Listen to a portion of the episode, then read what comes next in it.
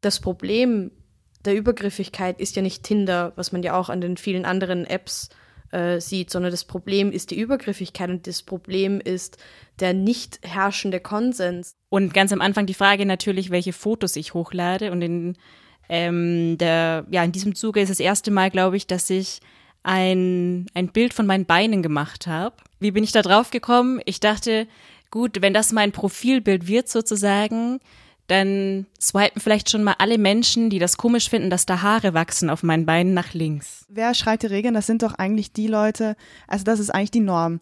Also das ist männlich, heterosexuell, weiß und cis. Zucker zaubert. Nimm deshalb mehr. Schirmchen und Streusel. Der Podcast wird euch präsentiert von dem gemeinnützigen Verein Argument Utopie.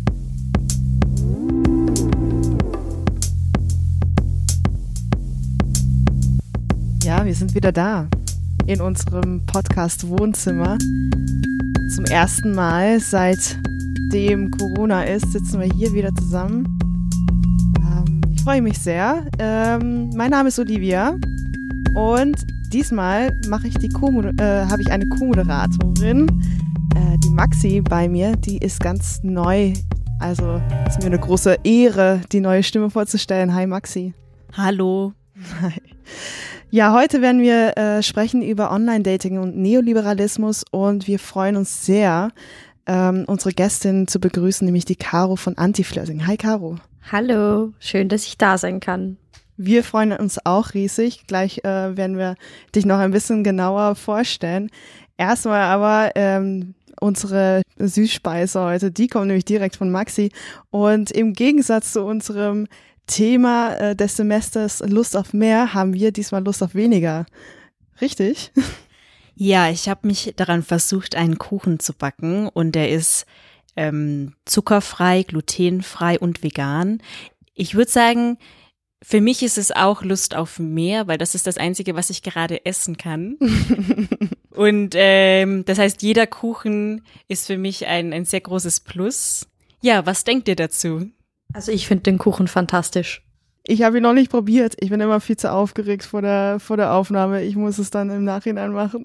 Aber ich habe schon eine wunderschöne Einführung äh, bekommen, bevor wir hier aufgenommen haben. Ich krieg schon langsam Hunger. Perfekt. Ich nehme Feedback auch noch nach der Folge entgegen. ja, sehr gut. Ähm, ja, äh, es geht um Online-Dating heute und Maxi hat, eine, ähm, hat sich quasi ins Feld geworfen und einen Selbsttest gemacht, stimmt's? Ja, ich muss dazu sagen, dass ich noch nie Dating-Apps selbst verwendet habe und dann haben wir uns auf dieses Thema geeinigt. Ein Thema, das, glaube ich, super präsent ist und dann dachte ich mir, ja, im Zuge der Vorbereitung kann ich ja wirklich auch äh, ein kleines Selbstexperiment starten habe mir Tinder und OkCupid runtergeladen und habe mich dann gefragt, ja, wie will ich das dann benutzen und bin sehr schnell drauf gekommen, dass es, glaube ich, einen großen Unterschied macht, auch wie, wie ich das benutze. Und ganz am Anfang die Frage natürlich, welche Fotos ich hochlade. Und in, ähm, der, ja, in diesem Zuge ist das erste Mal, glaube ich, dass ich ein, ein Bild von meinen Beinen gemacht habe. Wie bin ich da drauf gekommen? Ich dachte, gut, wenn das mein Profilbild wird sozusagen, dann swipen vielleicht schon mal alle Menschen, die das komisch finden, dass da Haare wachsen auf meinen Beinen nach links. Also eigentlich schon mal so eine Vorauswahl, die du getroffen hast. Also die Leute, die da irgendwie nach links äh, swipen, die würdest du erst gar nicht kennenlernen wollen. Aber das ist doch voll gut eigentlich so ein bisschen zum Aussortieren. Menschen, die man gar nicht erst kennenlernen wollen würde, einfach wegen grundlegenden Meinungsverschiedenheiten. Ja, ich glaube, das war so ein bisschen mein Gedanke. Das ist witzig, dass man eigentlich ja fast, also auch politische Konzepte über ein Bild vermitteln kann. Und darüber schon, also noch bevor man irgendwie äh, sich fragen kann, na, wo stehst du so und was für eine Haltung hast du zu, dazu und dazu, dass man eigentlich über ein Bild schon wichtige Sachen kommunizieren kann. Genau, ja. Sag mal, Caro, nutzt du äh, Online-Dating? Äh, ich habe ein, zwei Apps installiert, ja. ein, zwei. Ein, zwei Apps, ja genau. Also mir geht's ähnlich wie der Maxi. Ich habe ebenfalls äh, Tinder und OkCupid installiert. Und ähm, Wir machen hier ähm, übrigens keine Werbung. ja, stimmt, das muss man eigentlich immer dazu sagen. So, so geht's Kim und mir auch immer, wenn uns Leute fragen, was wir für Dating-Apps empfehlen wollen, äh, empfehlen würden, ähm, dann müssen wir immer dazu sagen, dass wir nicht gesponsert sind. Und es wäre natürlich schön. Also hallo OkCupid, hallo Tinder, please give us money. ähm, für die Aufklärung. genau, also ja, genau. Also ich äh, nutze selbst Apps, aber nicht mehr sehr aktiv. Hast du eine, eine witzige Anekdote, die du daraus äh, erzählen kannst oder ist dir irgendwas äh, Schräges dabei passiert? Ähm, ich glaube, es ist irgendwie schwierig, das auf eine Anekdote runterzubrechen.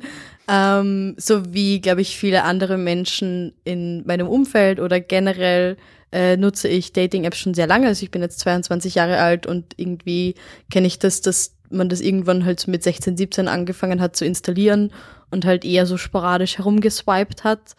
Ähm, ich glaube, die Dinge, die mir am meisten natürlich in Erinnerung geblieben sind, auch aufgrund von Anti-Flirting, ist natürlich die Übergriffigkeit und äh, die Situationen, wo äh, Leute einfach Grenzen überschritten haben.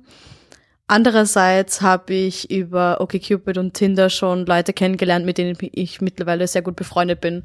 Also es geht nicht immer nur ums Daten dort und manchmal lernt man auch ganz so äh, nette Menschen kennen, ohne dass man sich dann daten muss.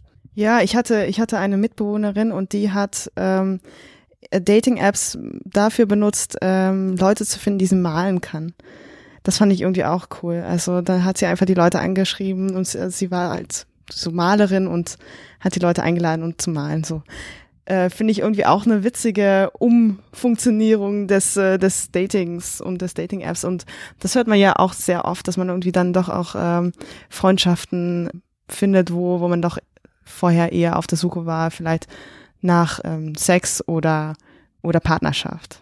Aber äh, du hattest es schon angesprochen, äh, das, was dir am stärksten in Erinnerung geblieben ist, ist vor allen Dingen auch diese negative Se äh, Seite, die sexuellen Übergriffigkeiten und auch das äh, sexuelle Mobbing im Internet. Und da kommen wir gleich dazu, was du ähm, und de deine Kollegin Kim eigentlich auch äh, jetzt aufgebaut und sehr stark gemacht haben, nämlich äh, das ähm, Profil Anti-Flirting. Und magst du erzählen, was das jetzt genau ist und wer da jetzt genau dahinter steckt? Genau, also Anti-Flirting ist eine Instagram-Seite, die Kim und ich gemeinsam letzten August äh, gegründet haben, also August 2019. Und ähm, dazu gekommen ist es eigentlich, weil wir uns regelmäßig irgendwie auch über Instagram eben über Übergriffigkeit unterhalten haben, über Sexismus unterhalten haben, weil wir immer wieder gemerkt haben, dass wir da ähnliche Positionen haben und ähnliche Erfahrungen gemacht haben. Ähm, dazu kurze lustige Anekdote. Kim und ich kennen uns eben über Instagram. Also wir haben uns über Instagram kennengelernt, ähm, was nochmal irgendwie, glaube ich, unterstreicht, dass Instagram-DMs nichts äh, Problematisches sind. Man kann auch Leute dadurch kennenlernen. Und Genau, also wir haben immer wieder darüber gesprochen, was wir selbst für Erfahrungen mit Übergriffigkeit gemacht haben, dass wir das selbst immer wieder erlebt haben, unsere Freundinnen und Freunde das immer wieder erlebt haben und hatten das Gefühl, wir wollen nicht mehr stillsitzen und wollen was dagegen unternehmen. Wir wollen das alles öffentlich machen und sichtbar machen und genau das machen wir. Wir sammeln Screenshots von übergriffigen Nachrichten, die uns die Leute anonym einsenden können. Das heißt, ähm, die Menschen schicken uns Screenshots, die Betroffenen schicken uns Screenshots und die werden dann von uns äh, komplett zensiert und anonymisiert das heißt, jegliche Bilder, Namen etc., wodurch jegliche Seiten erkennbar wären, werden äh, anonymisiert. Und das posten wir und wir versuchen dadurch vor allem irgendwie einen Diskurs anzufangen und erstmal anzufangen, darüber zu sprechen. Vor allem geht es uns aber darum, dass die Betroffenen sich nicht mehr so alleine fühlen und merken, dass sie nicht die einzigen sind, denen das passiert und vor allem, dass sexuelle Übergriffigkeit und Belästigung viele, viele Facetten hat und nicht nur auf Dating-Apps basiert, sondern auch auf ähm, eBay Kleinanzeigen, auf Willhaben, auf wie heißt diese Quizduell, was uns am meisten schockiert hat, glaube ich, einfach als so Quizduell. Quizduell. Ja, super schräg. Also so ähm, auf Quizduell gibt's ja nicht mal Profilbilder oder so, sondern nur so Avatare, die äh, irgendwie lange oder kurze Haare haben können und lange Wimpern oder kurze Wimpern haben können, geschminkte Lippen und ungeschminkte Lippen haben können. Und dadurch könnte man ja vermeintlich ein Geschlecht erkennen. Und auf äh, Quiztail passiert sehr viel sexuelle Belästigung, nämlich auch in Form von Cybergrooming. Kannst du das nochmal erklären? Ähm, Cybergrooming ähm, ist quasi der Begriff dafür, wenn volljährige Menschen minderjährige Menschen anschreiben, vor allem wenn ein sehr großer Altersunterschied besteht und äh, das immer irgendwie einen sexuellen Anhauch hat und die älteren Menschen versuchen, die jüngeren zu Dingen zu überreden, die sie eigentlich nicht wollen. Wie steht es jetzt gerade um euer Projekt? Also ähm, wie viele Abonnentinnen habt ihr jetzt gerade? Weißt du das? Jetzt gerade sind wir, glaube ich, bei knappen 70.000 Menschen. Ähm, das ist halt in den letzten Wochen einiges hochgeschossen, seit wir äh, auch unter anderem mit Joko und Klaas zusammengearbeitet haben und generell sehr viele Kooperationen derzeit haben, wodurch das natürlich einfach mediale Aufmerksamkeit bekommt, was uns sehr wichtig ist. Einfach, dass das Thema immer wieder besprochen wird, auch von quasi so normativen Popularmedien. Ja, das Thema sexuelle Übergriffe und Belästigung hat uns auch in der Vorbereitung von dem Podcast sehr schnell erreicht. Wir haben in unseren Freundinnenkreisen gefragt nach persönlichen Erfahrungen mit Dating-Apps und sind dann eben sehr schnell ähm, darauf auch auf das Thema gestoßen worden. Und wir haben jetzt einen Einspieler vorbereitet, den wir dir auch gern zum Hören äh, vorspielen würden. Und hier kommt jetzt zuerst noch eine Triggerwarnung. Also in der Nachricht äh, geht es um die Grenzen von sexueller Belästigung, Nötigung und Vergewaltigung. Und für alle Menschen, die das gerade nicht hören können und wollen, ähm, bitte überspringt das jetzt in die nächsten fünf Minuten und wir werden danach auch noch weiter über das Thema reden. Vorneweg, die Situation, die ich erzählen möchte, ist für mich nicht leicht zu erzählen weil sie von sexuell übergriffigen Verhalten und meiner für mich unerwarteten Reaktion darauf bei einem Tinder-Date handelt. Wenn das Themen sind, mit denen du gerade nicht konfrontiert werden möchtest, solltest du das jetzt überspringen.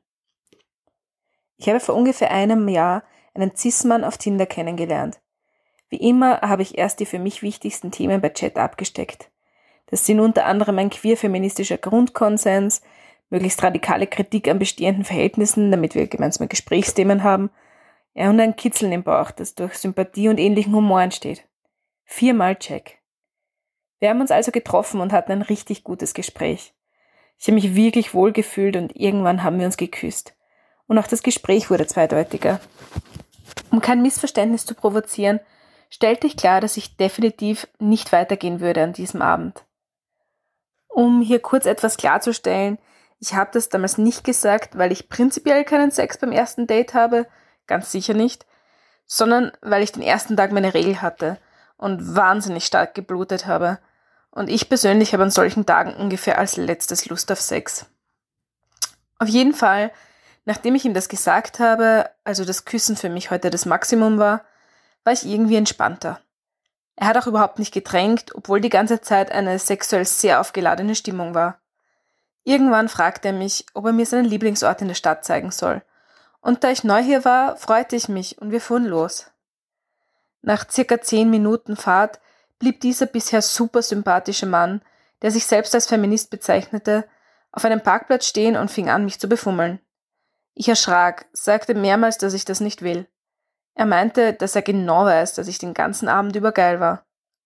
Hm, ja, ich fühlte mich in eine Ecke gedrängt, auch wenn es zu diesem Zeitpunkt nichts mehr zur Sache tat, denn nun war ich ganz sicher nicht mehr erregt.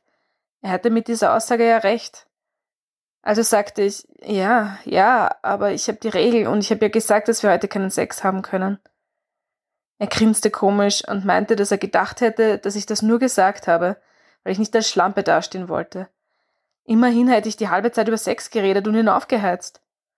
Aber okay, dann kümmerst du dich heute um mich und ich verspreche, ich kümmere mich um, um dich, sobald du deine Tage nicht mehr hast, sagte er und öffnete gleichzeitig seine Hose. Das war nicht der Mann, mit dem ich diesen Abend verbracht hatte oder mit dem ich geschrieben hatte. Ich bekam Angst. Aber ich war sicher, ich darf jetzt keine Angst bekommen, sondern muss jetzt irgendwie möglichst schnell geil werden, da ich nicht wusste, was er sonst machen würde und es auf keinen Fall herausfinden wollte. Ich wollte jetzt auch nicht darüber nachdenken. Ich bin eine sexuell selbstbestimmte, selbstbewusste Frau. und bin davon überzeugt, dass ich nur genau dann Sex habe, wenn ich das auch wirklich möchte. So wie es aussah, war ich allerdings kurz davor, Sex zu haben. So sah die Situation nun einmal aus. Und meiner eigenen Logik folgend musste ich also gerade Lust haben und habe es nur nicht mitbekommen. Die Alternative wäre zu schmerzhaft und beängstigend, um sie überhaupt in Betracht zu ziehen. Ich war den ganzen Abend geil. Wieso als sollte ich es jetzt nicht sein? Dachte ich noch, als ich ihn anfasste. Tja, traurigerweise hat es sehr, sehr lange gedauert, bis mir selbst aufgefallen ist, dass meine Reaktion an diesem Abend reiner Selbstschutz war. Und ich weiß, dass für mich persönlich die Aura um Tinder, die gefühlt ein bisschen in die Richtung geht, wir wissen doch alle, worauf das hier hinauslaufen soll, es deutlich erschwert hat, die Situation abzubrechen. Ich hatte das Gefühl, dass er irgendwie recht hat, dass ich bereits zu weit gegangen war, um noch einen Rückzieher zu machen. Das ist natürlich absolut nicht wahr. Aber aus diesem Grund war das für mich persönlich mein letztes Tinder-Date. Dies soll allerdings kein Anti-Tinder-Plädoyer sein, sondern wenn überhaupt, dann ein Plädoyer dagegen, einer Person das Gefühl zu geben, sie schulde einem etwas, vor allem in sexuellen Hinsicht, oder wäre schon zu weit gegangen für einen Rückzieher. Ich denke, dass Dating-Apps diese und auch andere Risiken beinhalten, aber auch viele Möglichkeiten bieten und möchte nicht behaupten, dass eines davon allgemein überwiegt. Aber wenn ihr Dating-Apps verwendet, will ich euch nur das mitgeben. Ihr schuldet keiner Person etwas, egal wie weit ihr schon gegangen seid, und bitte gebt auch niemals einem anderen Menschen dieses Gefühl. Seid einfach sensibel im Umgang miteinander, vor allem wenn ihr euch erst kurz kennt. Und alles, das kein enthusiastisches Ja ist, ist ein Nein. Punkt aus. Ja, eine Nachricht ähm, von auch äh, sehr beeindruckender Ehrlichkeit und genau, ich kannte die Nachricht schon davor und würde jetzt an euch die Frage stellen, erstmal, ähm, wie geht's euch mit der Nachricht und ja, was, welche Gefühle kommen gerade bei euch hoch?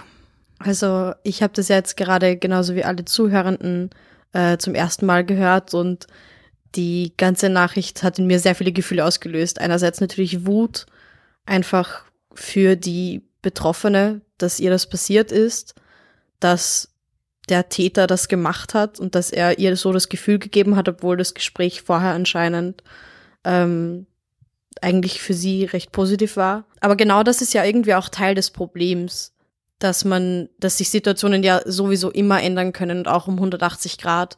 Und so wie die Betroffene selbst gesagt hat, man ist, man ist halt niemandem etwas schuldig. Und selbst wenn ich schon äh, dabei bin, mich auszuziehen, selbst wenn ich schon mit einer Person im Bett liege, habe ich jegliches Recht, immer Nein zu sagen. Selbst wenn bereits eine, ein penetrativer Sex stattfindet, habe ich immer noch das Recht abzubrechen und Nein zu sagen. Und ich glaube, das ist eine extrem wichtige Nachricht für alle Menschen generell, dass man jederzeit Nein sagen darf und soll und dass man sich immer auch selbst daran erinnern sollte, dass es der anderen Person vielleicht gerade im Kopf so gehen könnte, ob sie das gerade wirklich machen will.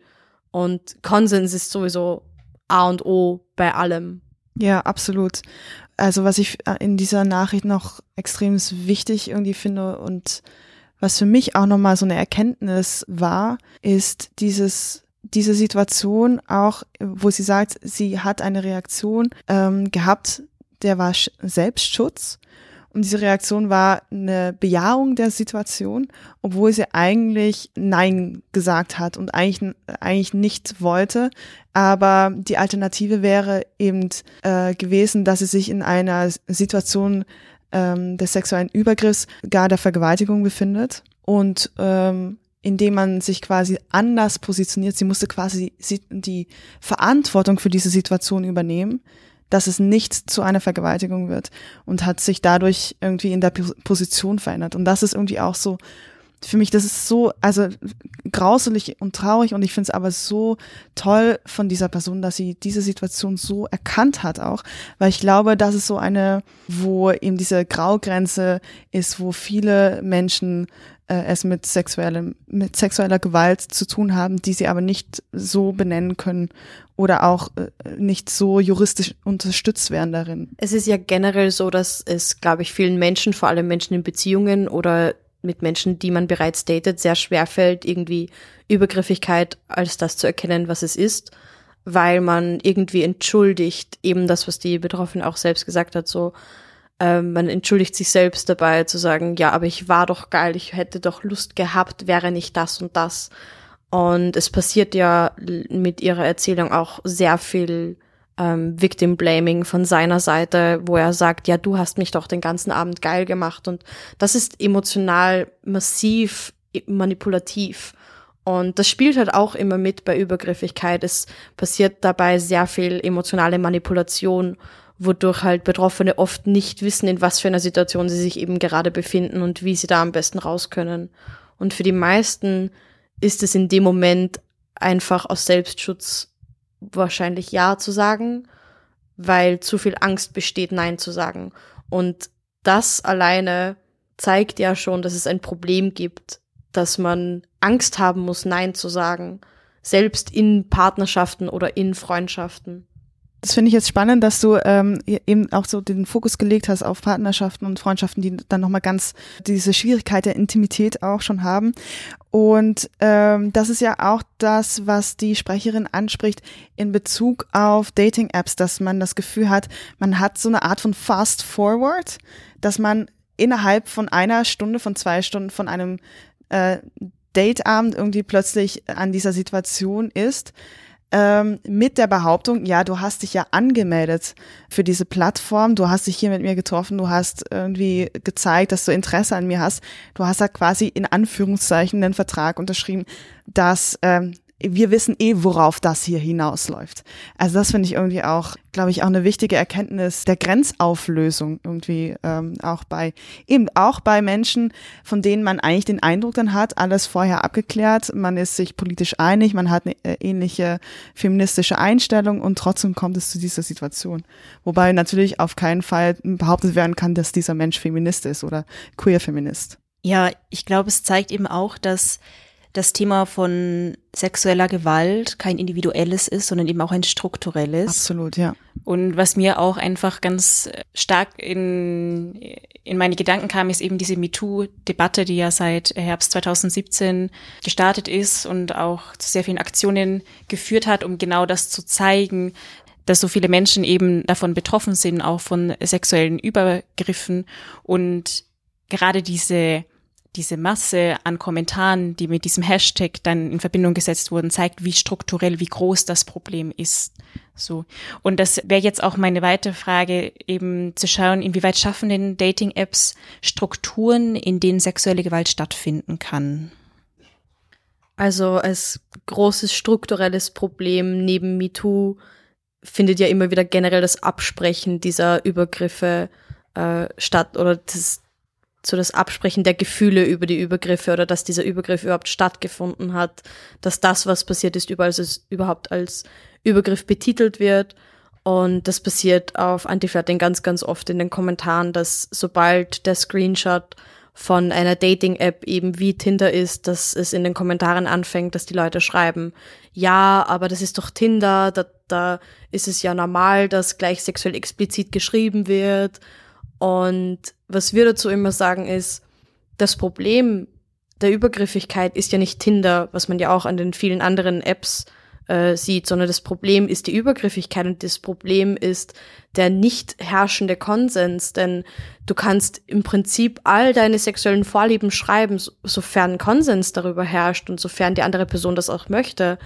Und ähm, was wir halt finden ist, es geht bei Tinder nicht nur um Sex. Es gibt genug Leute, die auf Tinder Beziehungen suchen oder Freundschaften suchen oder Geschichten suchen oder eben One-Night-Stands. Man darf ja suchen nach was man will und man sollte dann aber auch irgendwie erkennen, dass vielleicht andere Personen eben nicht dasselbe suchen wie ich und dann kann man ja eben darüber sprechen. Man kann ja fragen, nach was suchst du denn? Das ist die einfachste Frage der Welt. Nach was suchst du denn? Was willst du denn? Möchtest du über sexuelle Vorlieben sprechen? Möchtest du darüber sprechen, äh, wie wir uns treffen wollen?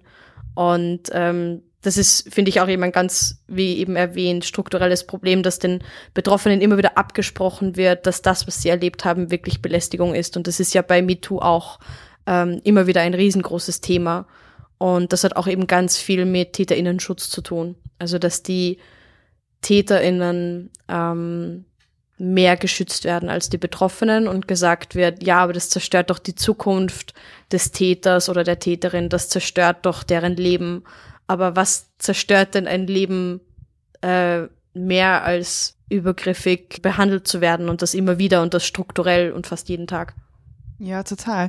Und es ist ja auch überhaupt nichts Neues in dem Sinne, gell? Also was man jetzt sagt, so okay, wenn man äh, sich äh, online irgendwie einloggt und ein Profil erstellt, dann ist man irgendwie selber schuld, weil, weil man ist ja eher auf der Suche danach quasi. Das äh, wurde ja, keine Ahnung, unseren Eltern, unseren Großeltern gesagt, sobald sie in den Club gegangen oder in die Disco gegangen sind, so ne. Also es ist irgendwie auch etwas, was so eine alte äh, traditionelle patriarchale äh, Aussage ist über Frauen oder besonders über Frauen, natürlich sind andere auch nicht unbedingt ausgenommen, aber das ist schon diese Aussage, ja, du gehst doch dorthin, du ziehst dich doch dort äh, so an, du inszenierst dich doch so, also ähm, hast du auch die entsprechende Reaktion zu erwarten und irgendwie auch äh, irgendwie anzunehmen quasi. Du bist selber schuld. Nur, dass es jetzt irgendwie diese, in diese Online, ähm, in den Online-Raum quasi verschoben ist. Das Ding ist ja, das passiert ja ganz oft, wenn Menschen über Übergriffigkeit, die sie äh, zum Beispiel auf der Straße erleben, ähm, erzählen. Also, dass ihnen dann gesagt wird, ähm, ja, wenn du so rausgehst, dann musst du das ja erwarten. Wenn du so angezogen bist, dann musst du das ja erwarten und dann musst du äh, das ja auch irgendwie wollen. Also, da wird ganz groß eben wieder Victim Blaming gesch geschrieben und ich glaube, dass bei Online-Dating das schon anfängt, dass den Leuten gesagt wird, ja, aber du meldest dich doch an. Also musst du doch das doch wollen. Ich glaube auch, also was ich so ein bisschen rausgehört habe, ist auch diese vermeintliche Regel, ja, wir können uns mal treffen, wird eben dann ganz schnell verwechselt mit, na klar will ich mit dir schlafen. So, oder na klar will ich jetzt Sex haben. Und dass es eben viele von diesen ungeschriebenen Regeln gibt in diesem Prozess Online-Dating, Online-Apps benutzen und dass man sich auf einmal konfrontiert fühlt mit Erwartungshaltungen, die eigentlich nicht okay sind für mich. Und genau, vielleicht dann auch nochmal die Frage, was sind denn diese unausgesprochenen Regeln, die eben ganz präsent sind bei Online-Dating und Dating-Apps? Ich glaube, das kommt natürlich ganz stark auch auf die App drauf an. Also Tinder hat halt wirklich so diesen Ruf, dass es nur um Sex gehen würde. Und ähm, OkCupid und vielleicht andere Apps, die, wo es mehr um die, die Hobbys auch geht und die Persönlichkeit und politische Einstellungen und so, dass dort vielleicht irgendwie es okayer ist, nach einer Beziehung zu suchen als auf Tinder. Also ich würde definitiv sagen, dass das eine dieser ungeschriebenen äh, Regeln ist, dass wenn man auf Tinder ist, dann sucht man nur nach Sex. Und das ist halt nicht so. Ja, äh, und ist da nicht auch tatsächlich also ähm, so ein bisschen dieses neoliberale Versprechen drin. Also jeder ist frei, jeder kann sich anmelden, jeder kann tun, was er oder sie will. Alles ist verfügbar, jeder macht sich verfügbar und darin ist das Ganze aber auch schon eingewoben, einerseits in diese Behauptung, alles ist freiwillig und dann aber eben, was so neoliberale Strukturen grundsätzlich ja auch sehr stark ausmacht, ist diese konstante, äh, das konstante Versprechen einer besseren Gesellschaft, mehr Möglichkeiten für alle und gleichzeitig aber die diese ähm, mitgenommenen sehr starken patriarchalen und kapitalistischen ähm, Logiken, die da mit hineinspielen. Also die dann irgendwie auch sowas sagen wie, also präsentiere dich, verkaufe dich und sobald du quasi in Anführungszeichen dich verkauft hast, ist auch hast du auch Rechte quasi wiederum abgesprochen. Ja, definitiv. Also ich glaube, dass irgendwie einem Freiheit versprochen wird, die dann aber nicht so wirklich existiert, weil es eben diese ungeschriebenen Regeln und diese ungeschriebenen Rahmenbedingungen irgendwie gibt. So Rahmenbedingung ist so, du musst einerseits dich so ehrlich wie möglich zeigen, so dass jeder sofort weiß, wer du bist und was du machst. Andererseits zeig ja nicht zu viel, und sag ja nicht alles von dir, weil sonst bist du wieder langweilig, sonst bist du wieder uninteressant, weil man muss ja geheimnisvoll bleiben. Ja, und das ist auch super crazy, wenn ich mich so frage, wer schreibt denn eigentlich diese Regeln? Voll. Genau, und die, wer schreibt die Regeln? Das sind doch eigentlich die Leute, also das ist eigentlich die Norm. Also das ist männlich, heterosexuell, weiß und, und cis. So, und cis. Und wer all das erfüllt, also das sind die Regeln, äh, von denen ausgegangen wird. Dies, also die Norm sagt, wie, wie das andere hat sich quasi dem ähm, zu fügen, was total ja, absolut äh, abgefahren eigentlich ist, weil es genau darum geht, doch alle anderen davor zu schützen. Ja, und ich habe selbst so gemerkt in meiner eigenen Research, dass es einfach auch super schnell geht, glaube ich, diese Regeln zu verinnerlichen oder auch gar nicht sich immer sofort bewusst zu machen oder machen zu können, dass ich die gerade anwende. Ich habe sehr schnell angefangen, einfach zu swipen nach, ja, nach Regeln, die ich, glaube ich, erst danach so versucht habe, so ein bisschen zu reflektieren. Und ja, ich glaube, das geht eben super schnell, dass, dass ich die, diese Regeln als Nutzerin kennenlerne und dann auch sofort anwende. So. Definitiv. Und ich glaube, man muss auch generell, wenn man irgendwie, also müssen, müssen ist immer so äh, die Frage, was man se selbst irgendwie erwartet äh, und was man davon haben will. Aber ich glaube, wenn man auf Dating-Apps unterwegs ist und irgendwie sich fragt, wie diese Systeme funktionieren und wie, wieso swipe ich jetzt gerade nach links oder wieso swipe ich jetzt gerade nach rechts und man könnte natürlich auch sein eigenes Verhalten irgendwo reflektieren und sagen, okay, nach was für Mustern swipe ich eigentlich? Swipe ich, wenn ich jetzt zum Beispiel, ähm, swipe ich als bisexueller Mensch grundsätzlich bei allen, die mir gefallen, nach rechts oder nur bei, vielleicht als Frau bei Männern, weil trotzdem noch immer Unterdrückung in mir selbst stattfindet als Person, die nicht heterosexuell ist? Oder generell als queere Person, nach was für Mustern swipe ich? Swipe ich in einer, in einer rassistischen Art und Weise? Swipe ich als weißer Mensch nur bei anderen weißen Menschen nach rechts? Oder wie wichtig sind mir Hautfarbe und Herkunft eigentlich? Also es spielt ja so viel unterbewusst irgendwie mit was eben auch wieder dieser strukturelle Part ist. Und ich glaube, das ist ähnlich wie bei äh, der Jobsuche und ähnlich wie bei Bewerbungsgesprächen, dass alles irgendwo diese Strukturen hat und die bestmöglichste Person, um diese Apps oder Strukturen auszunutzen, sind eben, äh, wie erwähnt, weiße heterosexuelle Cis-Männer. Also eins können wir auf jeden Fall mitnehmen, ist, dass äh, gerade da in unserem Datingverhalten die Möglichkeit haben, ein bisschen über uns selbst zu reflektieren, uns selbst zu hinterfragen. Und was wir definitiv auch mitnehmen können, ist, ähm, was die Sprecherin des Einspielers so schön gesagt hat, hat, was kein eindeutiges Ja ist, ist ein Nein und damit aus. Jetzt kommt noch ein zweiter Einspieler von einer Frau, die eine, ähm, nochmal eine neue Perspektive auf Online-Dating ähm, aufmacht. Und diesmal gibt es keine Triggerwarnung. Es ist eine etwas leichtere Thematik. Ja, also für mich ist es halt so, es heißt von Online-Dating immer so, dass es so stark um Oberflächlichkeit geht und nur um die Fotos. Und wenn ich etwas über Online-Dating nein, durch Online-Dating wirklich gelernt habe, dann, dass Fotos einen Scheißdreck über die Attraktivität von einem Menschen aussagen.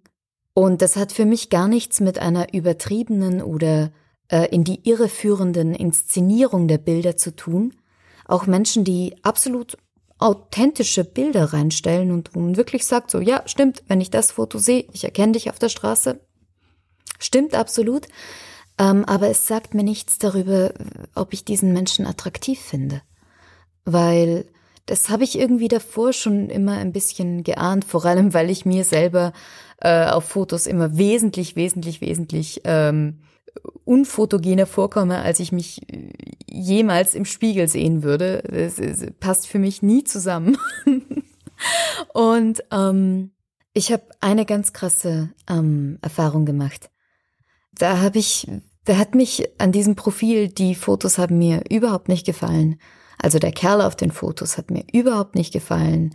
Absolut nichts, was ich als mein Typ in irgendeiner Art und Weise, falls man das überhaupt wirklich hat, ähm, einordnen würde.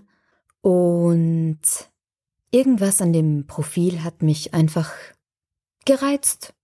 Irgendein frecher Spruch, auf den ich gerne antworten wollte. Also habe ich ihn angeschrieben. Und wir haben uns getroffen ja, und shit, ich habe mich, ich habe mich verliebt über beide Uhren, weil, also zum einen war das ein voll lockerer, toller, cooler Kerl, mit dem ich irre Spaß haben konnte und der einen frechen Schmäh drauf hatte. Ähm, und zum anderen sein Duft. Also ich hätte in seiner Achselhöhle, ich hätte die als Atemmaske verwenden können. Der Geruch von seinem von seinem Schweiß, das war das absolut Schönste überhaupt und und wir haben uns geküsst und es, es, es, es war der absolute Hammer. Und dementsprechend, wenn ich da nur nach den Fotos gegangen wäre, dann hätte sich das überhaupt nicht ergeben können. Wie geht's dir, Caro? Wie wichtig ist bei dir der Geruch? Hm, der Geruch. Ich glaube, es ist schon mir sehr wichtig, dass Menschen äh, für mich gut riechen, wenn ich irgendwie eine Form von Beziehung mit ihnen haben möchte. Aber ich glaube, das ist eh sehr individuell, was man da mag und was man da nicht mag. Ich glaube, das äh, zeigt einfach nur, dass sehr viel mehr äh, in ein Match irgendwie mit einfließen sollte als das Aussehen. Und ich sehe schon irgendwo ähm, ein, ein Kritikpunkt im Dating vielleicht an den Apps, dass sie den Menschen halt eben ähm, runterbrechen auf eine zweidimensionale Ebene, die man weder angreifen, riechen, ansehen oder spüren kann. Und ich denke, dass das schon ein großer Part davon ist, ob man Menschen attraktiv findet oder nicht. So, wie, wie spricht die Person mit mir? Wie sieht mir die Person in die Augen, wenn sie mit mir spricht? Oder wie riecht die Person? Oder äh, generell alle Dinge in diese Richtung. Und ich glaube, es ist schon schwierig, irgendwie jemanden kennenzulernen oder das Gefühl zu haben, ich will diesen Menschen kennenlernen, wenn man nur diese zweidimensionale Ebene von dieser Person kennt. Also so die Fotos und vielleicht zwei, drei der Hobbys und den Beruf. Und ähm, man darf, glaube ich, nicht vergessen, dass Menschen auf Dating-Apps natürlich nur die besten Seiten von sich zeigen, die, den schönsten Angle fürs Foto, die natürlich nur die schönsten Quirks und Hobbys aufgeschrieben und nicht die Tatsache, dass man in der Nacht schmatzt oder keine Ahnung, irgendwelche anderen. das würde, glaube ich, auch nicht entscheiden. So, ja, aber genau das ja, das ist, sind ja die Dinge, die einen Menschen, glaube ich, sympathisch machen Ja, und für voll. die wir unsere Freunde und Freundinnen lieben. Genau diese kleinen, äh, kleinen Dinge, diese, die diese Menschen machen, für die man sie halt gern hat. Und das fällt halt alles weg beim Online-Dating. Und äh, ich, ich denke, dass es irgendwo den Menschen halt weniger macht.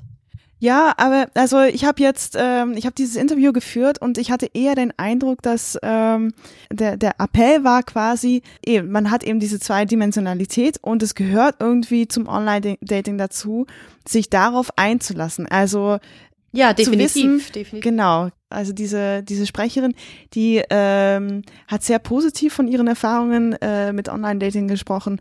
Und genau, es, es ist, glaube ich, eher so dieses, also was, was ich daraus mitgenommen hatte, war so, dass sie sagt, es, es, es geht gar nicht, sich, ähm, sich zu erhoffen, über die Fotos wirklich etwas über die Attraktivität rauszufinden. Und es gehört irgendwie dazu, also zu der zum Exploren quasi dazu, äh, dann auch die, die, die Person dann irgendwie kennenzulernen und dass es extrem viele spannende Sachen auch dadurch zu entdecken gibt. Und dass es ja auch irgendwie mit dieser Katalogisierung das beste Bild raussuchen und ähm, äh, die besten Hobbys aufschreiben und so, das ist ja auch so eine eben Selbstoptimierungstechnik, äh, auch wieder diese verinnerlichte neoliberale Tendenzen zum äh, künstlerischen Selbst in Arbeit, ähm, im Online-Dating, in den Hobbys, im Selbstbild und das dann letztendlich aber witzigerweise oftmals etwas anderes, etwas komplett anderes dann bei den anderen Personen das Ausschlaggebende ist. Genau, also ich würde definitiv nicht sagen Anti-Dating oder Anti-Dating-Apps, weil Leute, lasst euch drauf ein, schaut euch das an, geht's, äh, meldet euch bei den Dating-Apps an und schaut euch das selber an. Und eben wie die, wie die Sprecherin vorhin schon gesagt hat, so denkt halt immer daran, dass da ein Mensch dahinter ist, der so viel mehr ist als die Bilder und so viel mehr als die Bildbeschreibung und du dich meistens wahrscheinlich nicht wegen den Hobbys dieser Person in sie verlieben wirst, sondern wegen irgendwelchen ganz banalen Dingen. Oder, also wenn, wenn halt dein Ziel ist, dich äh, zu verlieben, natürlich. Und ich denke, dass Dating-Apps generell etwas sind, wo sich jede Person selbst irgendwie finden muss, was sie möchte und was sie sucht und was auch irgendwie so die eigenen Rahmenbedingungen sind und nicht die, die mir vielleicht von der Gesellschaft irgendwie hinterlegt werden. Weil wenn jetzt eine Dating-App existieren würde, wo es nur um Beziehungen geht, äh, würdest du dich dann dort anmelden oder würdest du dich nur dann dort anmelden, wenn es eben nicht nur um Beziehungen geht oder nicht nur um Sex, sondern weil du eben all das suchen kannst, was du suchen möchtest. Und eigentlich auch, äh, ja, also absolut, ich würde eher sagen, ja, nein. Also ich würde mich nicht anmelden zu einer Dating-App, wo es nur um Beziehungen, da hat man ja super den Stress, also zumindest mir würde es so gehen. Ja, genau. Wenn also es die ganze Zeit ja, darum geht, die große Liebe zu finden. Genau, das ist ja das. Mhm. Aber warum finden wir es bei Tinder auf einmal okay, dass es da angeblich nur um Sex geht? Absolut, ja. Also ja. da finden wir es voll okay zu sagen, es geht nur um Sex und wenn du irgendwas anderes suchst, dann ist das nicht die App für dich. Aber wenn wir es umgekehrt denken würden, für Beziehungen würden alle sofort sagen, nein, no way. Ja, ja, das stimmt. Oder, naja, also dann hat man ja diese, diese Vorgänger wie Elitepartner oder so, ne? Also, wo es dann darum geht, schon mal äh, über Haus, äh, Baum und Kinder nachzudenken, habe ich das Gefühl. So. Du, aber es gibt bei Antiflighting auch schon Einsendungen von zum Beispiel Parship, wo sehr viel Übergriffigkeit passiert. Of also, course, das wundert das mich ist, gar nicht. Ja. Dinge, die ich nur von Werbetafeln bis jetzt kenne. ja, ja, genau. Münchner Hauptbahnhof. Was sagt das über den Hauptbahnhof und über München aus? Voll. Also ich würde, ich würde generell so irgendwie sagen, Dating-Apps grundsätzlich zu verteufeln ist definitiv nicht der Weg, um irgendwie keine Ahnung, eine Veränderung zu finden, wie das jetzt gerade stattfindet, vor allem eben im Sinne der Übergriffigkeit. Also zu sagen, ich gehe nicht auf Tinder, damit ich nicht belästigt werde, hm, würde ich irgendwo verstehen, weil man sich selbst schützen mag und so, aber ich glaube, dass eben das Problem nicht Tinder ist und das Problem nicht die Dating-Apps sind, weil eben, wie gesagt, ähm, man erkennt es ja auch irgendwo, dass es auf den anderen Apps auch schon äh, stattfindet und es eher auf der Straße und im ja, Arbeitsplatz. Ja, überall halt so am und, Arbeitsplatz, und. vor allem da, wo es Machtverhältnisse gibt und eben, wenn man an die erste Sprecherin denkt, er hat das Auto gefahren zu einem Platz, er hatte die Macht darüber zu entscheiden, wo sie sich gerade befindet. Und das spielt natürlich auch mit hinein in das Ganze. Ja. Und da wären wir wieder bei den Strukturen, da wären wir wieder bei patriarchalen Strukturen. Und ähm, diese patriarchalen Strukturen beinhalten eben auch, dass Männer ja auch darunter leiden, dass gesagt wird, okay, Männer sind diese triebgesteuerten Tiere, die nur Sex wollen die ganze Zeit und sie sind immer die Täter, aber leider kann halt jeder Mensch zum Täter werden und äh, jeder Mensch kann zur betroffenen Person werden. Ja, den Gedanken ähm, nehmen wir, glaube ich, mit, dass einfach Dating-Apps in patriarchalen Strukturen existieren oder auch wir alle einfach in diesem System leben und daher diese Plattformen davon einfach auch geprägt sind. Ja, wir kommen langsam auch schon zum Ende unserer Folge und ja, mein Fazit an euch oder meine Frage an euch und unser Fazit vielleicht. Ähm, habt ihr Lust bekommen, euer, eure Profile auf Dating-Apps zu überarbeiten nach dieser Folge? Also generell, wenn ich daran denke, ob ich jetzt Dating-Apps weiterhin benutzen würde oder nicht nach dieser Folge, würde ich definitiv sagen ja. Aber vielleicht ein bisschen mehr reflektieren, wie mein eigenes Verhalten ist. Und wenn jemand Dinge tut, die für mich nicht okay sind, die auch aktiv ansprechen.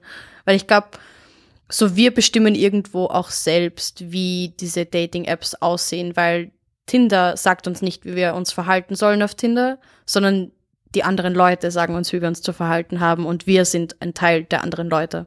Ja, das finde ich eigentlich ein, ein, ein, ziemlich gutes Fazit auch. Irgendwie ähm, zumindest auch die, die eigene ähm, Gestaltungsmacht nicht zu vergessen, auch wenn man immer wieder das Gefühl hat, okay, man ist so, man fühlt sich so ähm, in diesen Strukturen gefangen von Patriarchat, das dann auch noch verwurstelt wird in neo neoliberale Versprechungen, dass man irgendwie sich selbst und den anderen gar nicht mehr traut. Aber genau das sollten wir tun. Wir sollten die, uns und die anderen trauen und vielleicht auch einfach immer wieder versuchen, das Gespräch zu führen und das Gespräch offen zu machen. Und ich freue mich total, dass wir das heute Abend irgendwie auch in dieser Form hoffentlich dann ähm, Beitrag zu geleistet haben. Ja, ich nehme, glaube ich, auch mit, einfach nochmal mir auch die Zeit zu nehmen und äh, während ich diese Plattform benutze, einfach auch nochmal innezuhalten und mich reinzuhorchen, wie fühle ich mich denn damit, ähm, mir die Zeit zu nehmen, vielleicht auch kurz zu reflektieren. Und ich glaube eigentlich, dass unser Bauchgefühl immer ein ganz gutes, oder dass mein Bauchgefühl eigentlich ein, immer eine gute Richtung weist. Ich muss bloß irgendwie mir die Zeit nehmen, darauf auch zu hören und Voll, ja. Ganz aktiv zuhören. Und vor allem eben äh, immer offen über die Gefühle sprechen, über darüber sprechen, was man möchte, was man nicht möchte, was man sucht, was man nicht sucht. Denn offene Gespräche und eben das Erfragen von Konsens, wenn man das macht, kann man eigentlich kaum was falsch machen. Und vor allem irgendwo ist der anderen Person gerade bewusst, dass ich eben nicht nach Sex suche, wenn ich auf das Estate gehe und das einfach offen anzusprechen. Also Kommunikation sowieso immer ähm, an oberster Stelle.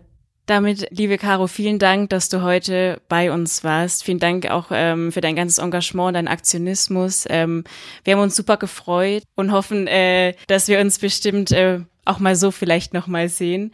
Ich möchte auch noch mal ganz viel Liebe senden an alle Menschen, die gerade äh, zugehört haben und vor allem die, die von sexuellen Übergriffen auch schon ähm, betroffen waren und sind. Und wir werden in den Shownotes auch noch mal Anlaufstellen ähm, verlinken, eben gerade für Betroffene von sexueller Gewalt.